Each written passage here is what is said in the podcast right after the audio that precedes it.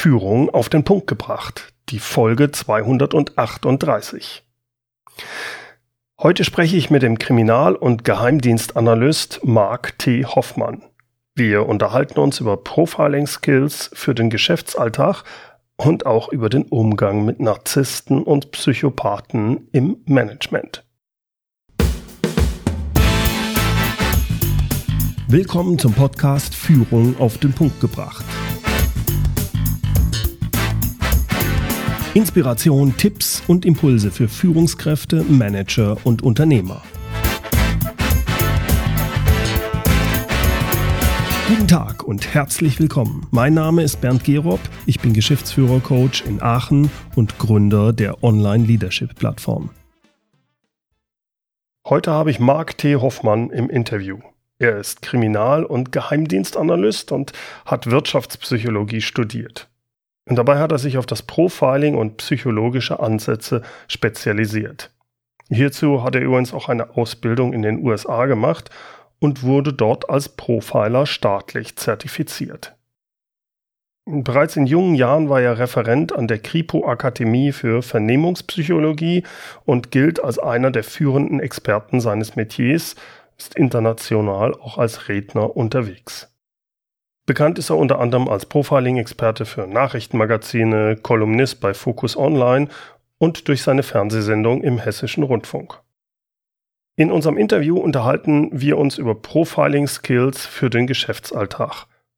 Was kann eine Führungskraft von Geheimdiensten lernen? Wie erkenne ich, ob jemand lügt oder die Wahrheit sagt? Aber wir sprechen auch darüber, wie man Narzissten und Psychopathen erkennen kann und wie man am besten mit denen umgeht. Freuen Sie sich mit mir auf ein spannendes Gespräch mit Marc T. Hoffmann. Marc, was kann denn eine Führungskraft vom Geheimdienst, also FBI und so, so, so vom, vom Criminal Profiling lernen? Was, was können wir als Führungskraft da mitnehmen für uns? Genau. Es gibt tatsächlich einige Techniken ähm, aus, dem, aus dem Profiling oder auch von den Nachrichtendiensten, die mit der Wirtschaft rein gar nichts zu tun haben okay. und nicht nützlich sind. Aber, und das ist eigentlich der überraschende Teil äh, daran, es gibt einige Techniken, die durchaus nützlich sind. Denn manche Techniken, in der, in der, gerade in der Psychologie, worum es ja oft auch im Profiling geht, sind relativ universell. Denn Motive und was Menschen antreibt, ist auch manchmal bei Kriminellen gar nicht so unterschiedlich im Vergleich zu ganz normalen Motiven. Also wenn wir uns auch mal überlegen, auch selbst beim Mord, was meistens die, die typischen Motive sind, ähm, Habgier oder Eifersucht, ich sag mal so, mehr Geld wollen und, ähm, und Eifersucht und so weiter, das sind ja durchaus Gefühle oder Motive, die wir alle kennen. Der Unterschied ist, dass wir deswegen nicht morden, sondern dass im Leben ähm, auf ganz andere Art äh, Mittel und Wege haben, das erreichen zu können. Aber die grundlegenden Motive sind erstmal gar nicht so unterschiedlich.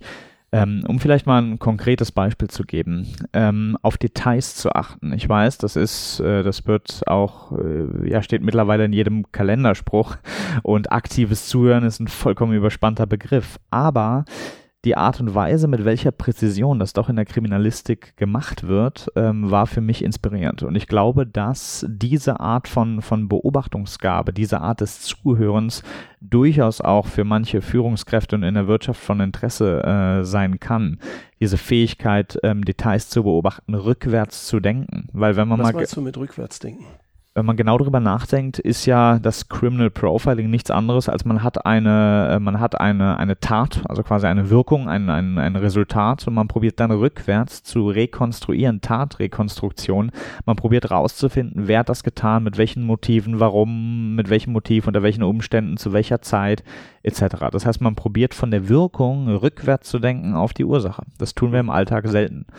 Ähm, und das ist eigentlich schade, denn manche Dinge sind, ich will es mal so formulieren, von der, von der Ursache auf die, auf die Wirkung zu denken, das tun wir, das tun wir permanent. Wenn ich quasi sage, ähm, wenn ich diese Scheibe einschlagen würde, wie würde es danach aussehen, das können wir uns sehr gut vorstellen. Mhm. Das andersrum zu machen, eine eingeschlagene Scheibe anzuschauen und dann zu überlegen, wie und von welcher Seite Ich meine, ganz simpel, liegen die Scherben innen oder außen? Mhm, Bei mhm. vorgetäuschten Einbrüchen liegen sie nämlich oft außen. Ehemann tötet Ehefrau aus Versehen oder wie auch immer, dann ist es eher Totschlag und probiert dann danach, es wie ein Einbruch aussehen zu lassen. Dann wird die Scheibe eingeschlagen oder was auch immer, aber von der falschen Seite. Und es sind, es sind kleine Feinheiten, aber es mhm. ist eine ganz grundlegende, ich, es geht mir mal gar nicht so sehr um die einzelnen Details. Es geht mir um die Art des Denkens, die mhm. teilweise von immensem Wert sein kann, dass man, dass man lernt, andersrum zu denken, dass man erstmal relativ offen Details wahrnimmt und sich dann die Frage stellt, was eigentlich die Motivation ist, wie es dazu gekommen ist. Mhm. Ganz simples Beispiel, offene Fragen stellen und dann mal überlegen, was die Person sich dabei äh, gedacht hat. Mhm. Ein Beispiel, was ich immer gerne sage, die Frage, wie war der Urlaub, ist eine simple, aber wunderbare offene Frage um etwas über die Person zu lernen. Das machen Führungskräfte viel zu selten. Wenn man geschlossene Fragen stellt, nach dem Motto Antwort A oder B, dann ist der, der mögliche Erkenntnisgewinn, den man äh, haben kann, sehr gering, denn mhm. es ist nur eine dieser beiden Antworten. Wenn man offene Fragen stellt, dann gibt man der anderen Person quasi die Möglichkeit, die, die Kategorie oder das Thema zu bestimmen. Ja? Und wenn ich meine Großeltern frage, wie war der Urlaub, dann ist die Antwort immer, das Essen war super. Und für, für mich ist das interessant und auch manchmal fast enttäuschend, denn wenn, ähm, wenn ich beispielsweise von einem Vortrag oder Fall oder einer Beratung zurückkomme, äh, oder aus Amerika zurückkomme äh, und dann die Frage ist, und wie war das Hotel oder das Essen? Das ist für mich manchmal fast frustrierend, weil mich interessiert alles andere außer das Hotel und das Essen. Aber wenn man offene Fragen stellt, manche sagen, das Essen war super, manche sagen, äh, die Frauen sind in Brasilien die schönsten der Welt und wieder andere reden über den Luxus des Hotels und dass es Champagner zum Frühstück gab und so weiter. Wenn man offene Fragen stellt, überlässt man es der anderen Person, das Thema zu wählen. Mhm. Und dann gilt dasselbe, was ich eben gesagt habe, rückwärts denken. Wir hören meist diese Sätze, aber denken nicht weiter drüber nach. Aber all das, ich, ich mag die Metapher Persönlichkeitsabdruck. Mein Ausbilder hat mal gesagt, als Profiler schaut man nicht nach Fingerabdrücken, sondern man schaut nach Persönlichkeitsabdrücken. Mhm. Das heißt, Menschen hinterlassen mit allem, was sie sagen, mit allem, was sie tun, aber auch mit allem, was sie unterlassen. Das, was Leute weglassen, ist ja manchmal viel interessanter als das, was sie betonen. Mhm. Jedoch für Lebensläufe. Die Phasen, über die man nicht so gerne spricht, sind manchmal der interessantere Persönlichkeitsabdruck als das, was Leute, äh, das, was Leute betonen. All das sind feine Persönlichkeitsabdrücke, aber man muss sich die Fähigkeit aneignen, dass man, dass man diese Details beobachtet und kurz mal innehält und drüber nachdenkt. Und sei es so ein simpler Satz, wie war der Urlaub, war ein Fünf-Sterne-Hotel, das Essen war super. Die meisten Leute glauben, dass man daraus keinen, keinen Schluss ziehen kann, aber im Profiling lernt man, mit wenig Informationen das Maximum rauszuholen.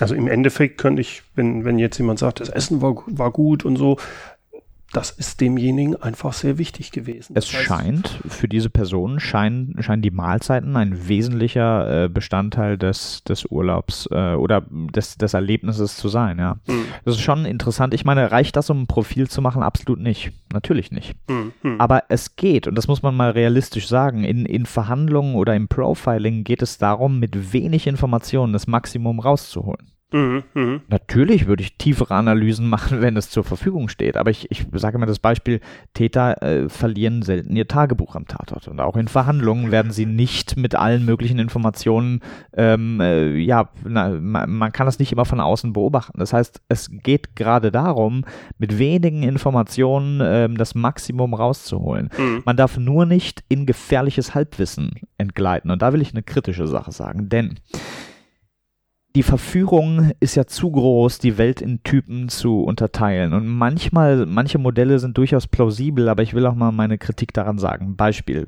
in der Eisdiele gibt es ja durchaus Leute, die immer dasselbe bestellen, zum Beispiel zweimal Vanille.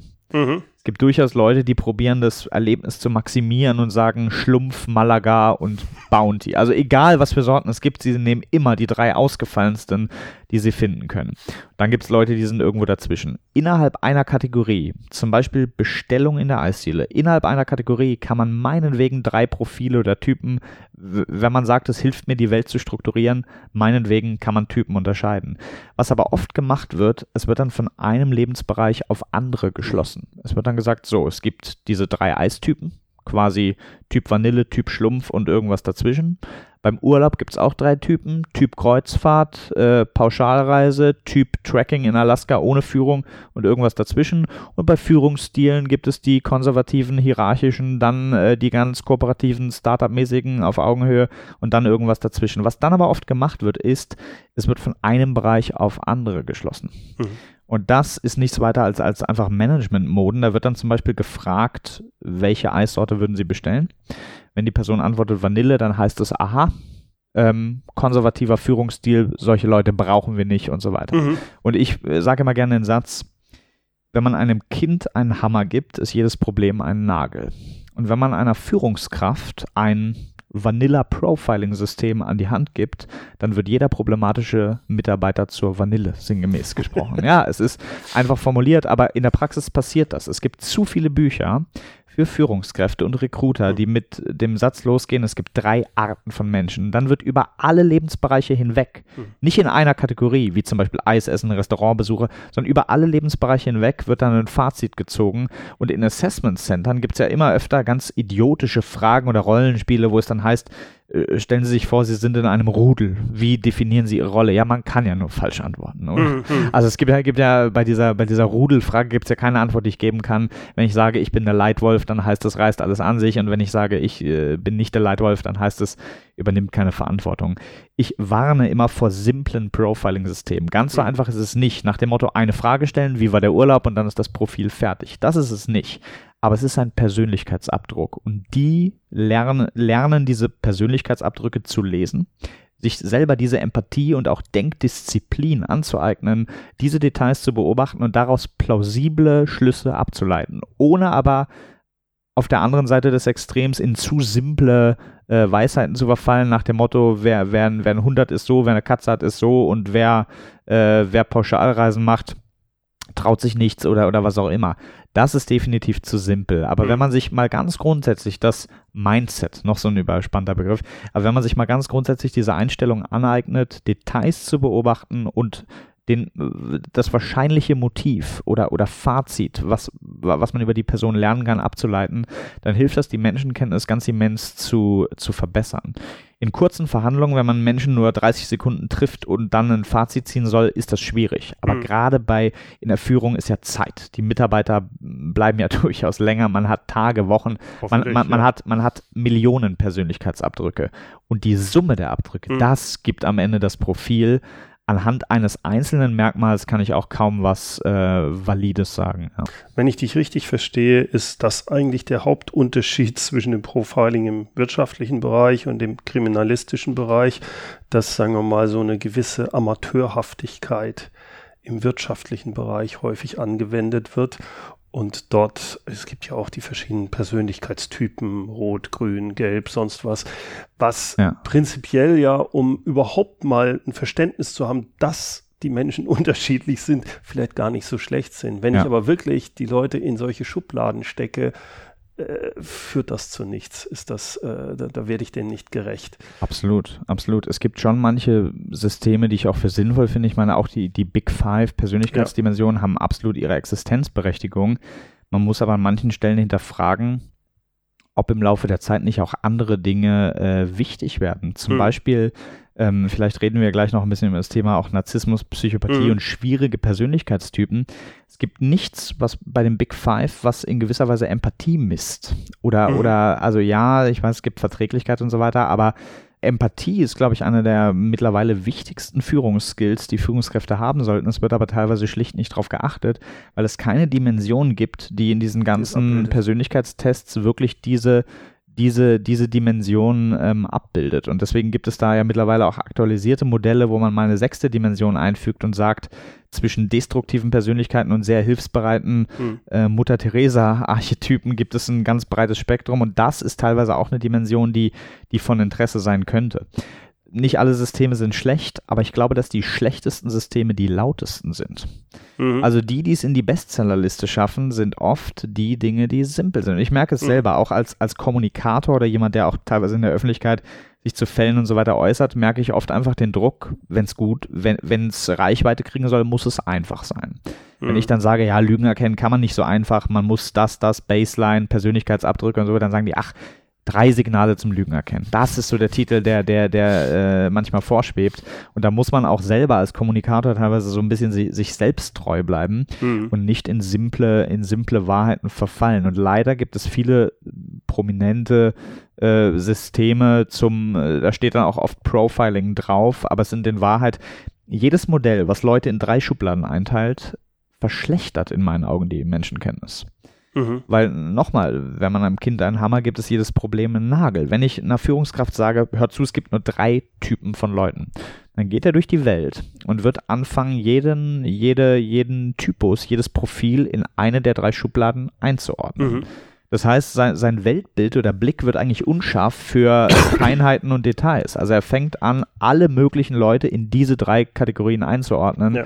und damit wird er blind für feine Unterschiede. Und manchmal, wenn man Leuten so ein System mit auf den Weg gibt, haben sie zwar das Gefühl, jetzt wahnsinnig gut Menschen lesen zu können, aber in Wahrheit werfen sie eine Menge Informationen weg und denken nur in ihren drei Schubladen, weil irgendein Trainer das gesagt hat.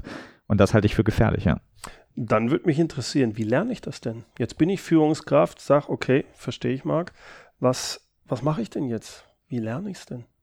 Ja. Also ich weiß, du warst in USA und ja. hast dich da beim, beim FBI auch schulen lassen, aber jetzt als normalsterbliche Führungskraft, wie mache ich es? Man muss dazu sagen, die Ausbildung macht eigentlich das Justizministerium, während das FBI ein Teil davon ist. Ah, ja, Aber okay. absolut, ähm, man muss nicht nach Amerika reisen, um das zu lernen.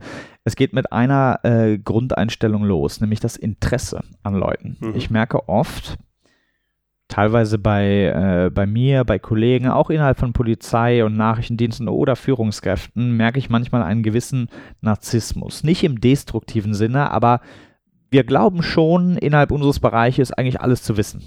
Diese Einstellung, auch wenn ich Leuten sage, auf Details achten, sagen die, ja, äh, ich bin 20 Jahre im Vertrieb, ich habe die Augen offen, was für Details sollen mir denn entgehen? Mhm. Aber das ist gefährlich, weil wenn man der Meinung ist, alles bereits zu kennen oder zu wissen oder zu beobachten, nach dem Motto, mir entgeht nichts, dann verschließt man sich ja selber davor, was, was Neues möglicherweise zu lernen. Diese Offenheit ist schon mal das allererste. Mhm. Die, diese, sich der eigenen selektiven Aufmerksamkeit bewusst zu sein, zu sagen, möglicherweise nehme ich nur 80 Prozent oder 60 Prozent der Informationen wahr, die wichtig sind. Es gibt eine ganze Menge Dinge, die mir, die mir möglicherweise entgehen, die ich nicht bemerke, weil mir noch nie einer gesagt hat, dass ich darauf achten könnte ähm, das sich erstmal bewusst zu machen, ist eine bessere Einstellung als ich weiß bereits alles. Und dann empfehle ich immer Zuhören und auch aktives Zuhören. Das ist alles sehr, sehr schwierig, wenn man sich nämlich in Wahrheit nicht für die Leute interessiert. Mhm. Das heißt, mit der Einstellung ranzugehen, dass man von jedem Menschen potenziell in irgendeinem Bereich etwas lernen kann, ist eine ziemlich nützliche Einstellung. Mhm und sei es Strick, Stricken, Backen, was auch immer. Mhm. Aber in irgendeinem Bereich ist irgendjemand möglicherweise besser als ich es bin und ich kann von der Person was lernen. Und als Führungskraft eben nicht im, sagen wir mal, leicht narzisstischen Sinne zu glauben, ich weiß sowieso alles und bin der Schlauste hier, sondern auch mal andere als eine wertvolle Wissensressource anzusehen, dann fällt Zuhören viel einfacher wenn man mhm. erstmal erkennt, dass es da möglicherweise was, was zu lernen gibt. Und ansonsten gibt es aber keinen kein Trick, kein magisches Prinzip dabei. Äh, auch ich sträube mich auch manchmal davor, Leuten zu sagen, worauf sie achten wollen. Mhm. Gerade bei, bei Seminaren, Vorträgen, die Leute wollen immer Signale, worauf kann ich achten, worauf ich kann ich achten. Ich hätte jetzt auch gefragt, woran ja, erkenne ich, ich, denn, ob genau. einer lügt und so weiter. Und genau, aber beim, beim Lügen erkennen ist tatsächlich wichtig, ein paar Signale zu kennen. Okay. Aber was Menschen lesen angeht, rückwärts denken, bedeutet ja gerade, es andersrum zu machen. Eben okay. nicht von vornherein zu sagen, achte darauf und darauf und darauf und das sagt dir das und das, sondern andersrum, zu schauen, was man bemerkt und dann zu überlegen, wenn ich zu einem Tatort äh, gehen würde und schon vorher eine Liste mit sechs, eine Checkliste mit sechs Dingen habe, die ich möglicherweise bemerken kann, ja, wenn die nicht da sind, dann kann ich auch kein, kein Fazit ziehen. Statt eine Checkliste zu haben nach dem Motto, ich achte auf äh, Hobby und das und das, ist es besser, mal ganz offen an die Sache ranzugehen und dann zu schauen, was man bemerkt. Sei mhm. es Tattoos, der Handyhintergrund, die Wahl des Armbanduhrs, das Haustier, die Freunde. Freunde sind immer ein super Persönlichkeitsabdruck, weil mhm. die suchen wir uns aus. Und gerade die langen Wege Wegbegleiter und so weiter. Also ich würde schon behaupten, dass wenn mir jemand seine, seine, seine vier oder vielleicht drei engsten Kontakte zeigt, da kann ich schon relativ valide was ähm, was über, über die Person sagen. Manchmal auch die, die Partner reden und so weiter. Das, das ganze Umfeld und äh, wann immer man zu jemandem nach Hause kommt, also ein Blick ins Schlafzimmer oder ins mhm. Büro kann manchmal Wort oder auch ins Auto. Ein Blick ins Auto ist bei manchen ja. ein Blick in die Persönlichkeit. Ja. Da das bin ich schon froh, als ich die ja, ja, abgeholt habe, dass das ich Profil ist fertig. Ja. ein zwei, drei Tage vorher mal ein bisschen gestaubsaugt habe, sonst sieht das ja. schlimm aus. Aber zum Beispiel die Tatsache, äh, dass du Hunde hast, wusste ich, bevor wir die Tür geöffnet haben, weil du beim Aufschließen gezögert hast und das ist die typische Reaktion nach dem Motto, okay. ah, in dem Moment ist dir eingefallen, ach ja, Hunde, für, muss ich kurz vorher informieren. Als du beim Aufschließen zwei Sekunden gestockt hast, wusste ich, jetzt kommt ein, noch ein Hinweis für mich nach dem Motto, übrigens, Achtung, wenn du, und äh, da war es schon, es, es, es sind kleine, kleine Details, aber man muss, man muss mal lernen, äh, darauf offen zu achten. Und natürlich gibt es ein paar Signale, die, die relevant oder interessant sind. Was ich gerade Führungskräften immer sage, ist, ähm, ja, man kann, ob jemand eine Smartwatch hat oder eine analoge Uhr, ist ein interessanter Persönlichkeitsabdruck. Ob jemand eine Katze oder einen Hund hat, ja, es gibt Korrelationen, also Zusammenhänge zwischen Persönlichkeitseigenschaften der Besitzer und den Haustieren. Ja? Mhm. Also gerade äh, Katzenbesitzer sind im Schnitt, ja, ein bisschen höherer Durchschnittsnarzissmus und Eitelkeit, also ein bisschen wie ihre Tiere, aber das ist das Interessantere, Freiheit, Autonomie und Unabhängigkeit sind oftmals für Katzenbesitzer extrem wichtige Werte mhm. im Leben. Bei Hundebesitzern ist loyal, was sagt man über Hunde? Sie sind loyal treu und dasselbe gilt in gewisser Weise für die Besitzer. Mhm. Sie bleiben für überdurchschnittlich lange Zeit bei einem Partner an einem Ort und bei einem Unternehmen. Das heißt, die Wahrscheinlichkeit, dass ein Hundebesitzer einem Ort, Unternehmen oder Person treu bleibt, ist tatsächlich etwas höher als bei Nicht-Hundebesitzern oder anderen äh, Tierbesitzern. Auch das ist nur ein Persönlichkeitsabdruck, aber es ist ein, ein kleines, aber feines Detail, was nicht ganz, nicht ganz äh, uninteressant ist. Mhm. Ja. Mhm. Und gerade gerade in der Führung ist es extrem wichtig, diese, diese Motive von Menschen auch mal zu erkennen. Für manche Leute ist für Führungskräfte manchmal schwer nachzuvollziehen, dass Geld oder Bonuszahlungen nicht bei allen Menschen dieselbe Motivation auslösen. Mhm. Es gibt Leute, für die sind Freiheitsgrade oder Autonomie, Homeoffice zum Beispiel, ist den Mehrwert als Geld. Ich habe neulich von einem Fall gehört, da hat, hat ein Bewerber Folgendes gefragt. Er meinte, wie viel müsste ich arbeiten? Das Gehalt war irgendwas mit äh, 5000, sehr gut. Er hat gesagt, äh, hören Sie zu, wie viel müsste ich arbeiten, um 3300 Euro zu haben? Da meinten die, ja, keine Ahnung, 25, 30, äh, 27 Stunden. Sagt er, gut, dann mache ich genau das.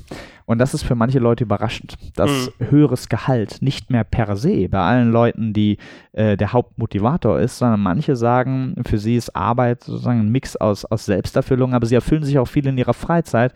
Und für sie sind Freiheitsgrade oder Homeoffice viel wichtiger als das 13. Gehalt, mhm. Bonuszahlungen oder sonstiges. Und deswegen ist es extrem wichtig, die wahren Motive von Menschen äh, zu erkennen, zu verstehen und darauf zu reagieren. Weil wenn sie ihre Mitarbeiter motivieren wollen, indem sie Geld ausloben, aber in Wahrheit 80 Prozent der Mitarbeiter eigentlich sagen, Geld ist nur Priorität 3. Mir ist eigentlich die Stimmung oder der Zusammenhalt im, im Unternehmen, ähm, meine Kollegen sind meine Freunde, das ist, das ist eigentlich der Grund, warum ich nicht längst gekündigt habe und so weiter. Mhm. Man, manchmal ist es das.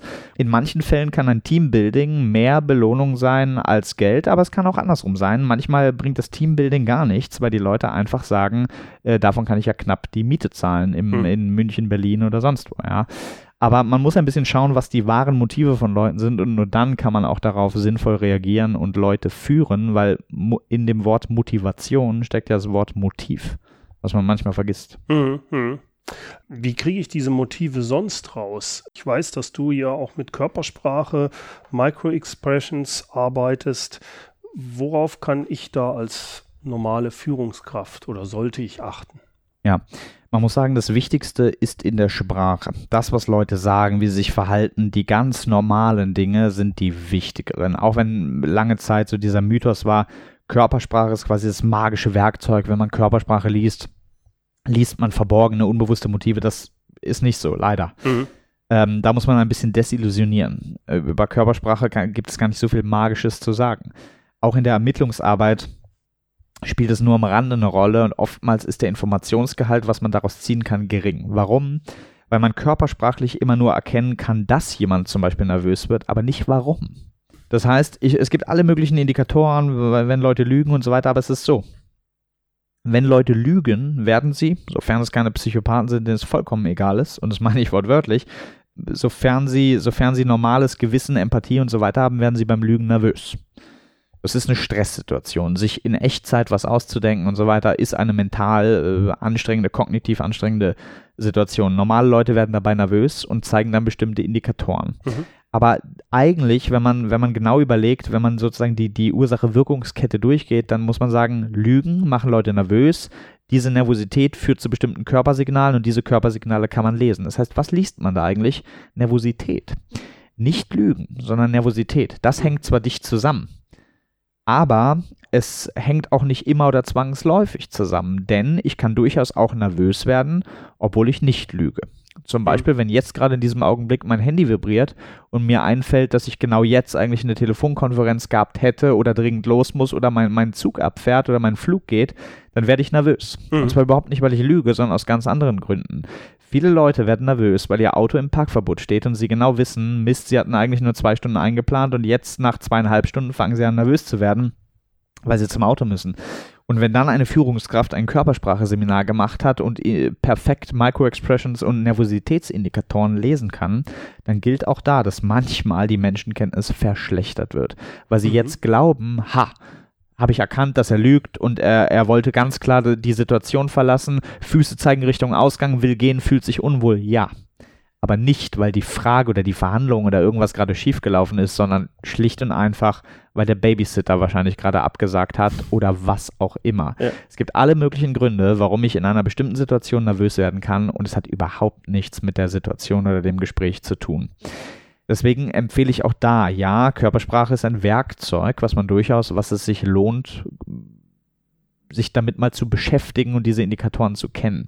Aber zu glauben, dass man anhand von Körpersprache einen Blick in die Motive und in die Seele der Person werfen kann, das stimmt so einfach nicht. Das mhm. stimmt so einfach nicht, weil ähm, das, was Leute sagen und wie sie sich verhalten, ähm, das ist das weit Wichtigere. Also um Motive zu erkennen, empfehle ich zum Beispiel Folgendes sehr genau mal danach zu fragen oder zu analysieren, was die Person in der Freizeit macht. Ich rede insbesondere von Hobbys, Ehrenamt und Mitgliedschaften in Organisationen. Mhm.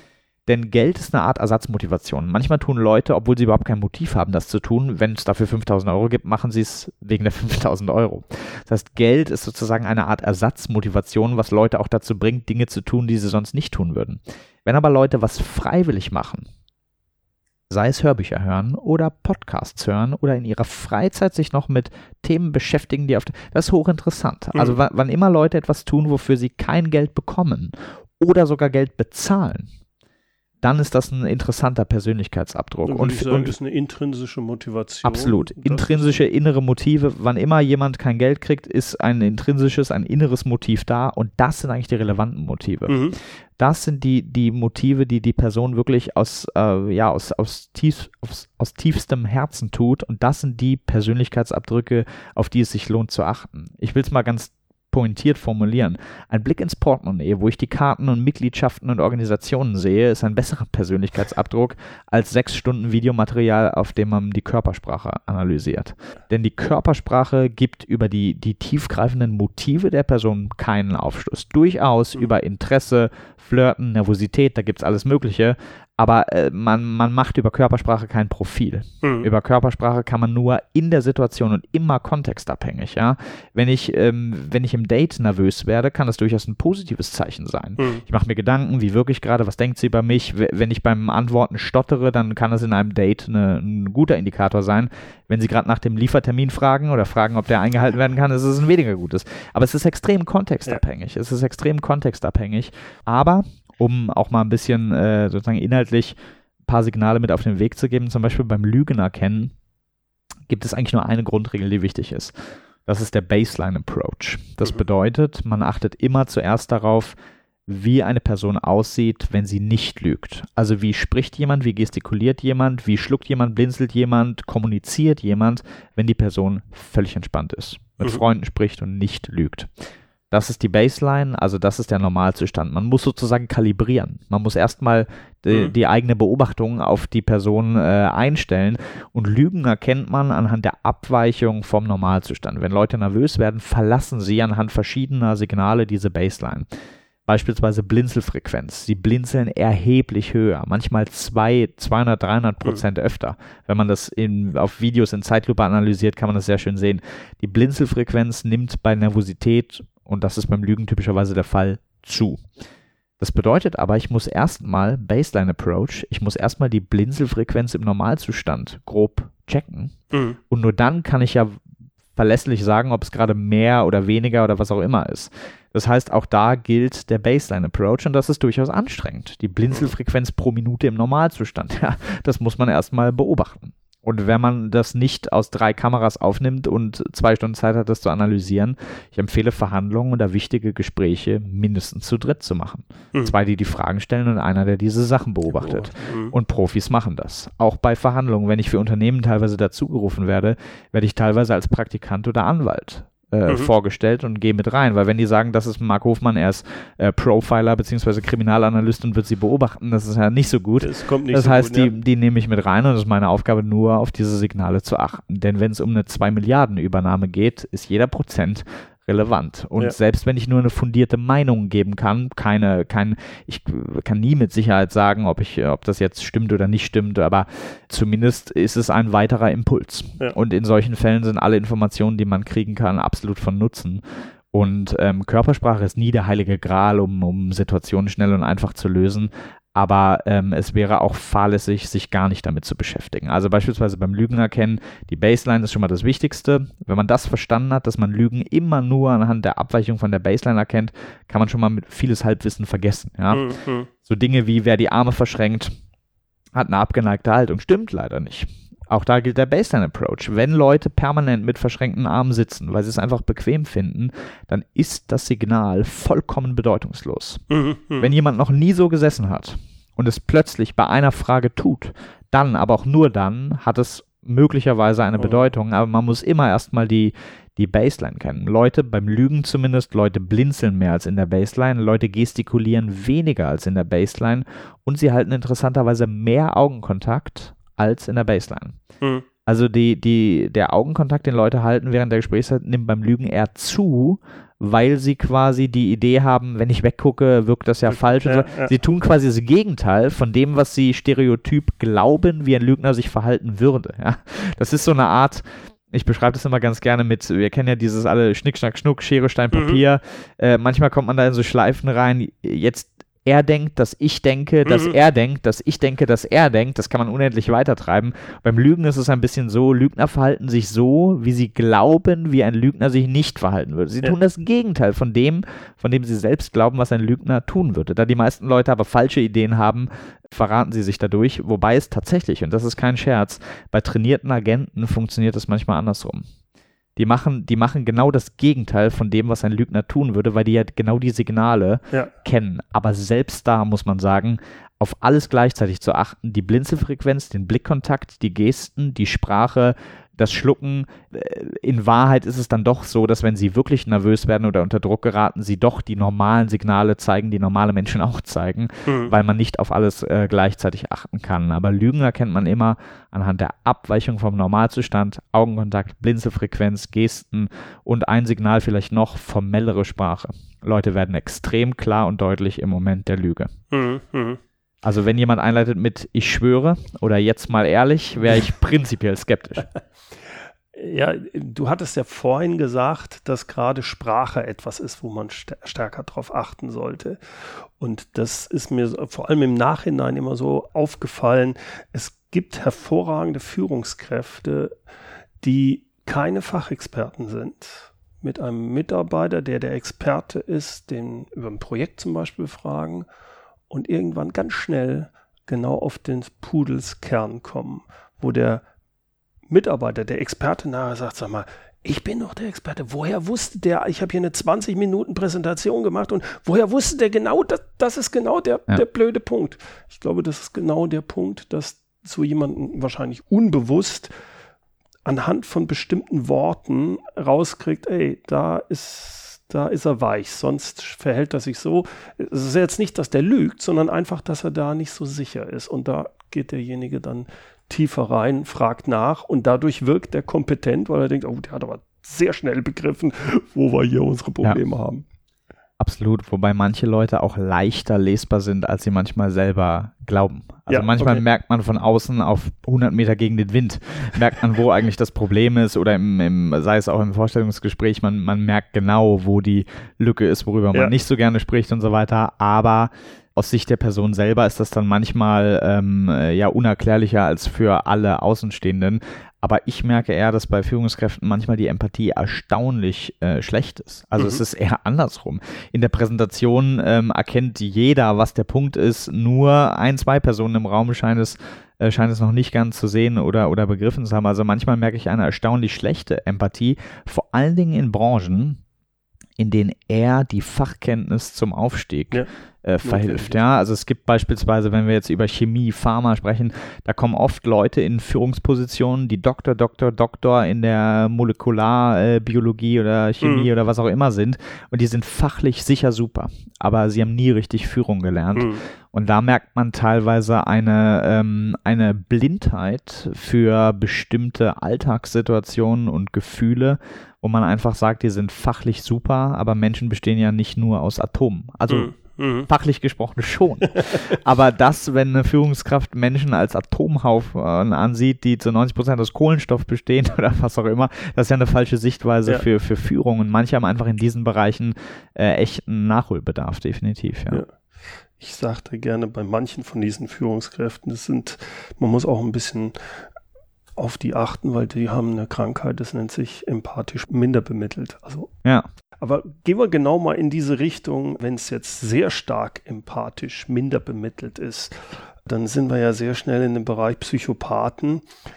Einmal, wie erkenne ich denn den Unterschied, ob jetzt jemand, naja, empathisch minder bemittelt ist ähm, und jemand, der wirklich ein auch wissenschaftlich gesehen ein wirklicher Psychopath ist.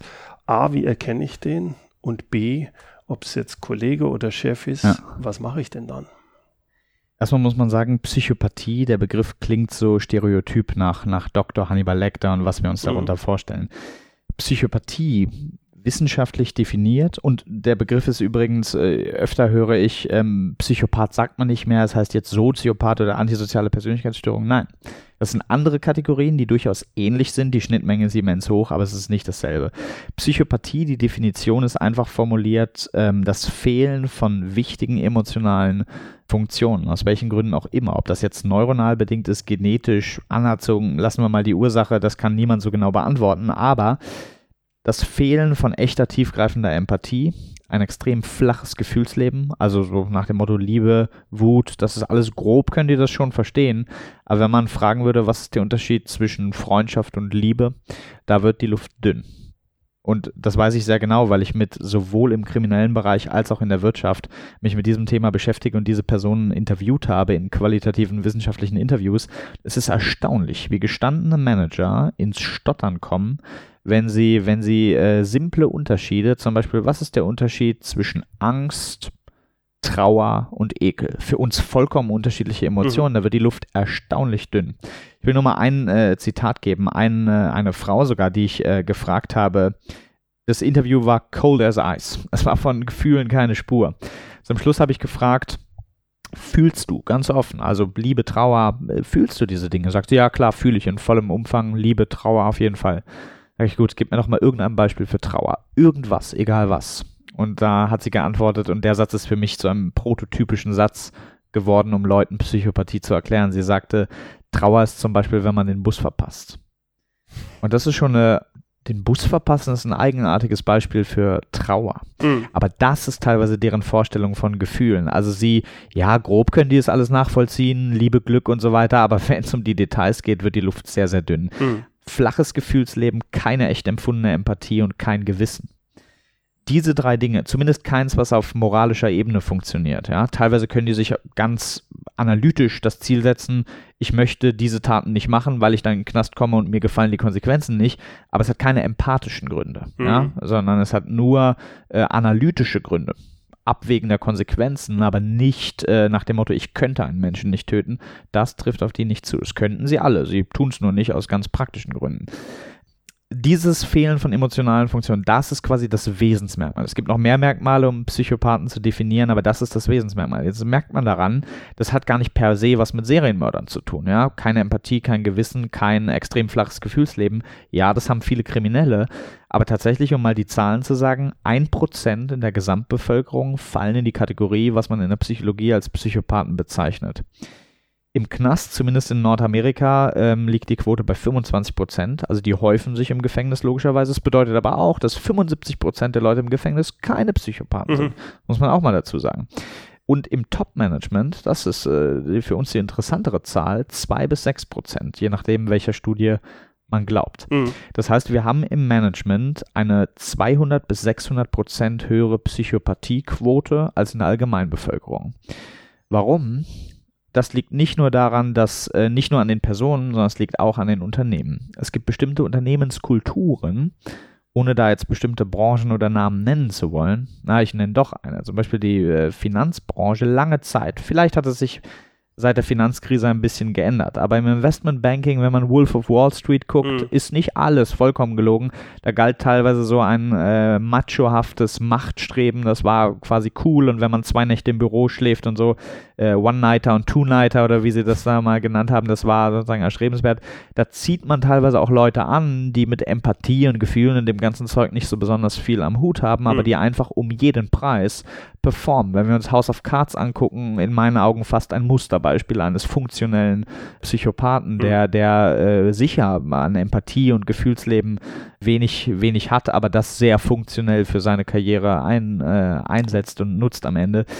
Und diese Personen finden wir in der Wirtschaft auch. Ja, es gibt Psycho und 6% ist keine so besonders geringe Quote. Also wir mhm. alle kennen welche. Und wenn, äh, gerade wenn jemand Führungskraft ist, in der eigenen LinkedIn-Liste würde ich sagen, ist die Quote vielleicht nochmal, äh, ja, auf jeden Fall höher als ein Prozent. Ich meine, wir bewegen uns in diesen Wirtschaftskreisen, mhm. kennen viele Geschäftsführer und so weiter und da ist die Quote, da ist sechs Prozent eine realistischere Schätzung als ein Prozent. Ja? Mhm. Das heißt, wenn man 800 Kontakte hat, kann man sich mal grob ausrechnen, wie viele man so kennt.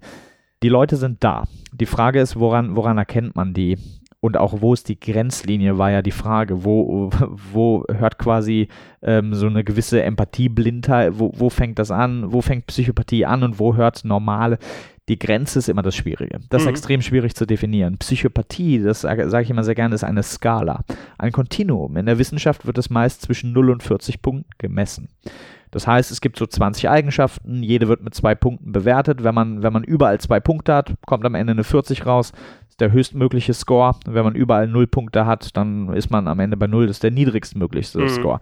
Darin wird aber deutlich, es ist eine Skala, eine fließende, eine fließende Skala. Und jetzt ist die entscheidende Frage, wie viele Punkte bei diesem Psychopathie-Diagnosetest, wie viele Punkte muss ich denn haben, damit ich Psychopath bin? Mhm. Zwei Punkte, sechs Punkte, acht Punkte, 30 Punkte, 36?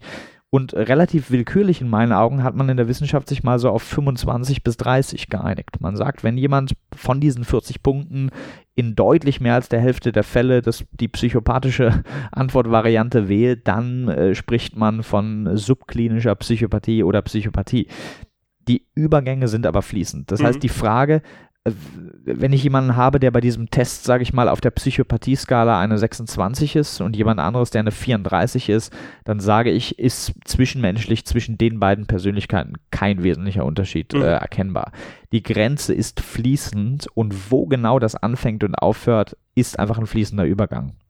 Spannend ist ja da, wenn ich jetzt als Mitarbeiter wissen will, ob meine Führungskraft ein Psychopath ist oder nicht. Ich kann den ja nicht den Test machen lassen. Und selbst wenn er den Test machen würde, würde er lügen, können, ja. würde er wahrscheinlich lügen ja, und dann käme es nicht raus. Also worauf sollte ich denn achten, damit ich nicht einem der, naja, jetzt unter Druck ist und deswegen vielleicht nicht so empathisch ist, ja. unterscheiden kann von einem, der wirklich Psycho ein Psychopath ist und ich, äh, ja, mir gefährlich ja. werden kann mit seiner Art. Es gibt, um mal, also diese Gefühlskälte ist schon eines der validesten Kriterien, weil sie einfach, ich sage immer die Metapher, mit Psychopathen über Gefühle zu sprechen, ist wie mit Blinden über Farben zu sprechen. Mhm. Das heißt, im tieferen Gespräch kann man das schon merken. Wenn das nicht möglich ist, gerade wenn es die eigene Führungskraft ist, tiefgreifend äh, über solche Themen zu sprechen, dann merkt man es an Situationen. man merkt, ob ist das gerade eine Führungskraft, die hart durchgreift und sozusagen aus sehr technischen Gründen gerade keine Empathie zeigen kann oder will. Man muss als Führungskraft auch mhm. unpopuläre. Entscheidungen treffen. Mhm. Das missinterpretieren Mitarbeiter dann gerne als Psychopathie.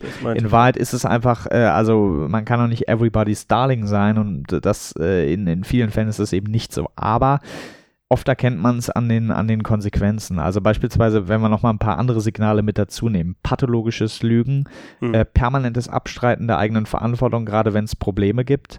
Und ein sehr, wie soll ich sagen, viele haben einen sehr wechselhaften Lebensstil. Ja? Also die haben beispielsweise, die setzen ein Ziel, und wenn man dann dieses Ziel erreicht hat, dann können sie sich schon gar nicht mehr erinnern, dass das mal das Ziel war und haben schon wieder was Neues. Und man hat, wenn man mit denen spricht, hat man immer das Gefühl, die sind immer kurz vor einem großen Durchbruch. Ja, die mhm. sagen mal, ich will einen Bestseller schreiben. und wenn man die ein Jahr später trifft, sagt, und was, was ist aus dem Buch geworden? Ja, das habe ich verworfen, aber jetzt habe ich ein neues Projekt und da ist ein Rieseninvestor. Aber sie sind so charismatisch dabei, dass man immer die Idee hat, wow, das ist echt eine Persönlichkeit, mhm. der ist in zwei Jahren auf dem, auf dem Titel des Forbes Magazins und wird eine Riesenkarriere machen aber irgendwie kommt es nie ganz zu dieser mhm. Riesenkarriere. Mhm. Im Gegenteil, es gibt immer um die Person immer Probleme, aber mit den Problemen hat sie immer eine wahnsinnig charmante, smarte Erklärung, warum sie damit jetzt gerade überhaupt nichts zu tun hat, aber es ist immer zufällig, es ist wie Zeugen, die immer zufällig am Tatort sind. Haben mhm. zwar nichts damit zu tun, aber sind immer irgendwie die Ersten vor Ort.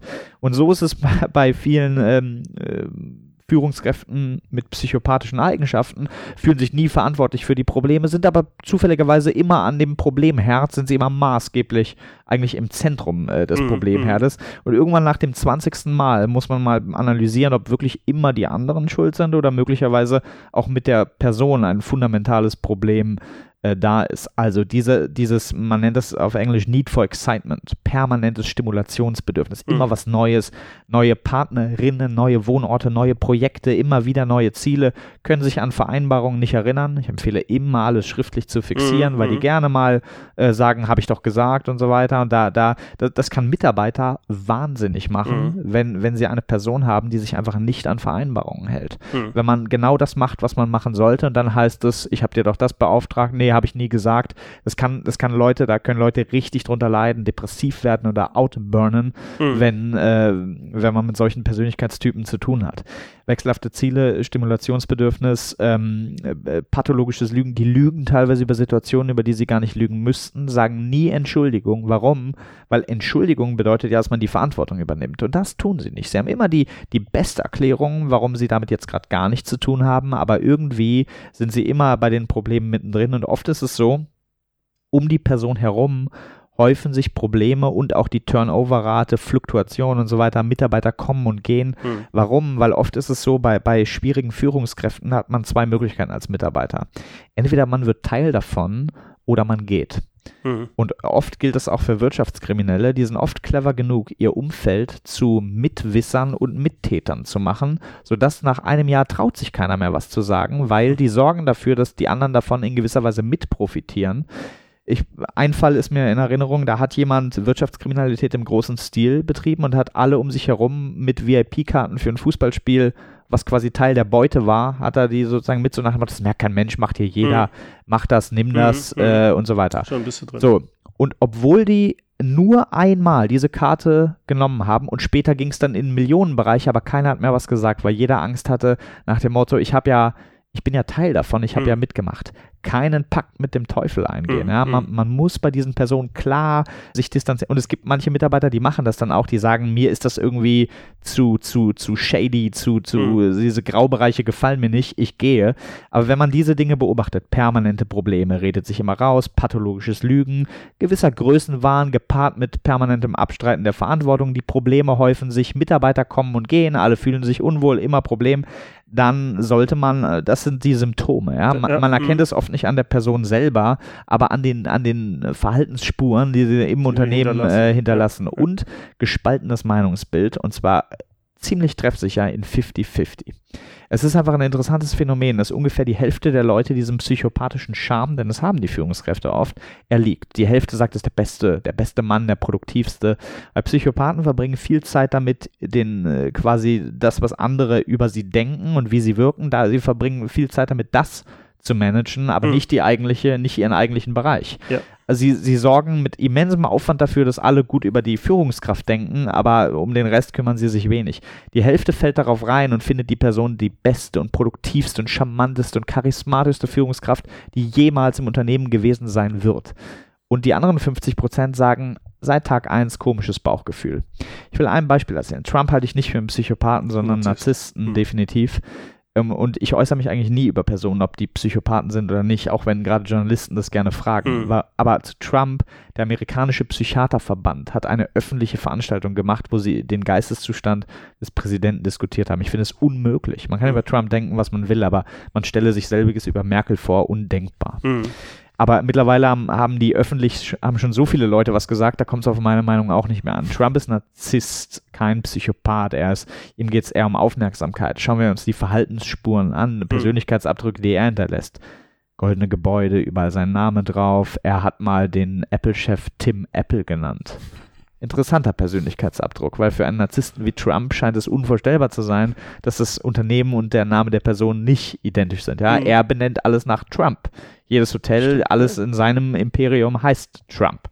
Und Tim Cook heißt natürlich nicht Tim Apple, aber für ihn ist das äh, scheinbar unvorstellbar. Also was ist der Unterschied für dich dann gerade am Beispiel von Trump, der Unterschied zwischen dem, warum ist Trump kein Psychopath, sondern ja. warum ist er ein Narzisst? Was ist der Unterschied zwischen ja. diesen? Und ich, ich, erinnere mich auch wieder, worauf ich gerade mit, äh, mit Trump hinaus wollte. Dieses komische, komische Bauchgefühl, dass 50 Prozent der Leute dem Schama liegen, aber die anderen ja. irgendwie sagen, der FBI-Chef, der ehemalige FBI-Chef Comey äh, hieß er, es gab ja diesen, diesen Skandal mit Trump und Russland-Affäre und was dahinter war. Und interessant fand ich, dass Comeys Aussagen waren ja extrem wertvoll. Warum? Weil er sich seit Tag 1, als er zum ersten Mal Donald Trump begegnet ist, hat er angefangen, sich nach den Gesprächen Notizen zu machen. Mhm. Warum? Weil er das Gefühl hatte, irgendwas gefällt mir nicht an der Art, wie er spricht, wie er, wie er mich behandelt. Und er hat seit der ersten Begegnung nach jedem Gespräch ein Erinnerungsprotokoll aufgeschrieben und hat sich notiert, was Trump gesagt hat. Und das hat er über die ganze Zeit gemacht und dann zum Schluss hat er Recht behalten. Es kam zu einer Grausituation, wo man irgendwie sagt, Moment mal, hat Trump da jetzt das FBI beeinflusst oder nicht? Und diese Gesprächsnotizen hatten nochmal immensen Wert. Mhm. Und diese, das merke ich oft, dass Leute wenn man, wenn man im Umfeld eines Psychopathen die Leute fragt, dann 50 Prozent halten die Person für absolut großartig, charismatisch, super. 50 Prozent haben eher dieses Comey-Phänomen nach mhm. dem Motto, bin ungern mit ihm oder ihr. Frauen gibt es auch, ja. Mhm. Ich bin ungern mit ihr allein in einem Raum. Ich mache mir gerne, ich äh, schreibe mir das auf oder ich lasse mir das schriftlich bestätigen. Ganz ungutes Bauchgefühl. Und ja, wie kann man Narzissten und Psychopathen unterscheiden? Narzissten geht es im Wesentlichen um sie selbst. Sie wollen aber dabei anderen nicht per se schaden. Sie sind aber so selbstfixiert und auf Aufmerksamkeit und Bestätigung aus, gerade in einer Beziehung kann das durchaus den anderen Part ruinieren. Das sind sie empathisch? Äh, nein, Narzissten, äh, man spricht auch gerne von der dunklen Triade. Narzissmus, mhm. Machiavellismus, Psychopathie. Psychopathie, da geht es um Macht und Kälte. Bei Narzissmus geht es um Bewunderung, Aufmerksamkeit und bei Machiavellismus geht es um Skrupellosigkeit.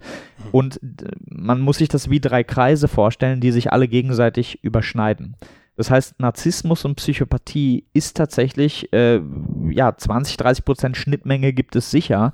Also wenn man sich die Narzissmus-Skalen anguckt, wie das gemessen und diagnostiziert wird und Psychopathie, dann stellt man fest, gibt es äh, identische Merkmale, die beides gemeinsam haben. Das heißt, das sind ähnliche Konstrukte. Mhm. Narzissmus und Psychopathie sind zwei ähnliche Profile, ähnliche Konstrukte. Der wesentliche Unterschied ist aber, dass das Fokusmerkmal von Narzissmus diese Selbstbezogenheit ist. Die haben auch meist nicht besonders viel Empathie, aber diese absolute Kälte. Und bei Psychopathen ist das nicht nur, die sind nicht nur ein bisschen kälter, sondern es gibt Experimente im Gehirnscan, wo man sehr genau zeigen konnte, dass die auf emotionalen Content Videos, in denen Menschen leiden, schon auf neuronaler Ebene nicht oder kaum reagieren. Mhm. Also da, wo bei uns im, im, im Emotionszentrum die Spiegelneuronen aufblitzen, wenn wir jemanden leiden sehen, das tut es bei Psychopathen nicht. Also das mhm. ist, dass die keine Emotionen teilweise spüren, das ist sehr wortwörtlich gemeint. Nicht mhm. im übertragenen Sinne ein bisschen kälter und so, sondern nein, da, mhm. da, da stimmt was nicht, ja. Obwohl ich sie trotzdem, sie sind schuldfähig. Das will ich auch sagen. Ja, man mhm. kann nicht sagen, ach, die Armen, wenn die das nicht haben, dann ist es ja eine, eine quasi eine neuronale äh, Krankheit. Nein, nein, nein. Also die wissen schon sehr genau, was sie tun und sind schuldfähig, juristisch gesprochen. Aber Narzissten geht es um sie selbst, sie sind Angeber, sie reden gern von sich, aber das Schadenspotenzial, zumindest in Unternehmen, hält sich in Grenzen. Psychopathen mit ihrem rastlosen Lebensstil, dieses von Projekt zu Projekt, unnötige Riesen, Risiken eingehen, Need for Excitement, völlige Kälte, keine Empathie, äh, alles ist irgendwie ein Spiel und alles ist ihnen auch irgendwie egal und sie, sie, äh, dieser Lebensstil und diese, diese Art des Verhaltens ist für Unternehmen viel schädlicher und gefährlicher. Mhm. Also ich empfehle, Narzissten können manchmal Leistungsträger sein, manchmal sind es produktive Leistungsträger. Ich will offen sagen, die Medien- oder Finanzbranche würde ohne Narzissten kollabieren ich glaube, wenn man, wenn man in der Medienbranche alle Narzissten rauswerfen würde, dann wäre die Firma recht leer, ja? ja. Also, oder äh, sagen wir mal zumindest Leute mit narzisstischen Zügen, ja. Auch da ist die Grenze fließend, aber ein gewisser Narzissmus ist da relativ üblich. Narzissten können manchmal produktiv sein und Leistungsträger sein und ehrgeizig sein. Bei Psychopathen empfehle ich nie, mit denen äh, zusammenzuarbeiten. Wie ich gesagt habe, ein Pakt mit dem Teufel, wann auch immer man sagt, naja, der ist halt wie er ist, aber egal, als Kunde er zahlt meine Rechnung, also warum soll ich einen Kunden ablehnen? Ich habe mittlerweile weder als Kunde noch als Geschäftspartner noch als Partner, als als gar nichts lasse ich mich mit, äh, mit Personen ein, wo ich diese Merkmale bemerke, mhm. denn es ist bislang immer und in allen Fällen schlecht ausgegangen. Für Unternehmen, für Einzelpersonen, es ist, äh, hat immer schlecht geendet mhm. und da sollte man ganz klar äh, sich, sich äh, ja, den Kontakt möglichst abbrechen auch wenn es die eigene Führungskraft ist, muss man überlegen, ob man in diesem Konzern eine gute Karriere machen wird, ja. Muss ich wechseln, ja. Ist es einem Psychopathen wichtig, was andere über ihn denken? Schwierige Frage. Denn eines der Merkmale auf der Psychopathie-Skala ist erheblich übersteigertes Selbstwertgefühl und da spielt Narzissmus mit rein. Das heißt, die meisten Psychopathen haben auch einen gewissen Narzissmus da kenne ich jetzt nicht die genauen Zahlen, aber meine persönliche Erfahrung ist folgende. Bei Kriminellen sieht man das relativ häufig. Also gerade die, die Straftaten begehen, haben oft einen immensen Durst nach Aufmerksamkeit. Mhm. Und ja, auch wenn wir über, über Terrorismus und Amok und so weiter reden, es sind oft gekränkte Narzissten, die in ihrem Leben einmal die wichtigste Person im Raum sein wollen mhm. und die Gewalttaten nutzen, um genau das zu sein. Für einen Narzissten ist im Zweifel die grausamste Person Deutschland zu sein, ist Narzissten lieber, als niemand zu sein. Mhm. Immerhin sind sie wer aus ihrem Weltbild heraus. Ich habe aber in der Wirtschaft bei den Psychopathen in diesem Bereich teilweise diese narzisstischen Züge nicht gesehen. Viele haben mir gerade in Gesprächen, die ich anonym mit manchen Personen geführt habe, haben mir ganz explizit gesagt, ich habe danach gefragt, wie sieht es aus mit, mit Selbstdarstellung, Feedback von anderen. Es ist ihnen scheißegal in vielen Fällen. Ja, es interessiert sie nicht, aber Ausnahmen bestätigen die Regel. Also Narzissmus ist eine Eigenschaft, die bei Psychopathen manchmal mit reinspielt. Manche, manche haben das und halten sich für großartig übersteigertes Selbstwertgefühl. Ich habe aber gerade in der Wirtschaft und gerade in einem ganz hohen Bereich habe ich oft einen immensen Machtdurst gesehen, hm. aber überhaupt keinen Durst nach Aufmerksamkeit. Also diese, diese Bestätigung und was andere denken, vollkommen egal. Ja? Hm, hm. Äh, Im Gegenteil, auch was Kleidungsstil etc. angeht, überhaupt keine, keine Eitelkeit, vollkommene Gleichgültigkeit, fast eine, eine autistische Gleichgültigkeit, was andere denken. Hm. Ähm, das habe ich teilweise schon gemerkt, aber da gibt es solche und solche. Okay. Ich glaube, dass narzisstische Führungskräfte auch viel häufiger sind als Psychopathen sympathisch. Also das ist eher ein Phänomen. Und auch wenn wir an die Weltspitze der Unternehmen schauen, Elon Musk, äh, auch Steve Jobs und äh, Jeff Bezos, ich meine, erheblich übersteigertes Selbstwertgefühl. Wenn ich richtig informiert bin, will Elon Musk den Mars äh, zeitnah bevölkern. Und äh, da gibt es schon manche, ähm, der Griff nach den Sternen wortwörtlich ist manchmal schon, da, da ist, glaube ich, die Grenzlinie zu übersteigertem Selbstwertgefühl und gesundem Selbstbewusstsein, die ist irgendwo fließend. Und ich glaube, dass wir an der, an der Unternehmensspitze immer mehr narzisstische Züge sehen, glücklicherweise seltener wirklich psychopathische. Diese hm. absolute Gefühlskälte sehe ich dort seltener als Selbstdarsteller. Marc, ich möchte mich herzlichst bei dir bedanken. Ich bedanke mich. Es war ein unheimlich spannendes Gespräch mit dir. Ich habe sehr viel für mich mitgenommen und einige neue Einblicke bekommen. Vielen, vielen Dank. Ich bedanke mich gerne. So, das war's für heute. Vielen Dank fürs Zuhören. Die Shownotes wie auch Links zur Webseite von Marc T. Hoffmann und den Link zu seinem YouTube-Kanal finden Sie in den Shownotes. Und die gibt es unter www.mehr-führen.de Schrägstrich Podcast 238. Führen mit UE. Zum Schluss kommt noch unser inspirierendes Zitat. Es kommt heute von Lucius Anaeus Seneca. Den Charakter kann man auch aus den kleinsten Handlungen erkennen. Herzlichen Dank fürs Zuhören. Mein Name ist Bernd Gerob und ich freue mich, wenn Sie demnächst wieder reinhören, wenn es heißt Führung auf den Punkt gebracht. Inspiration, Tipps und Impulse für Führungskräfte, Manager und Unternehmer.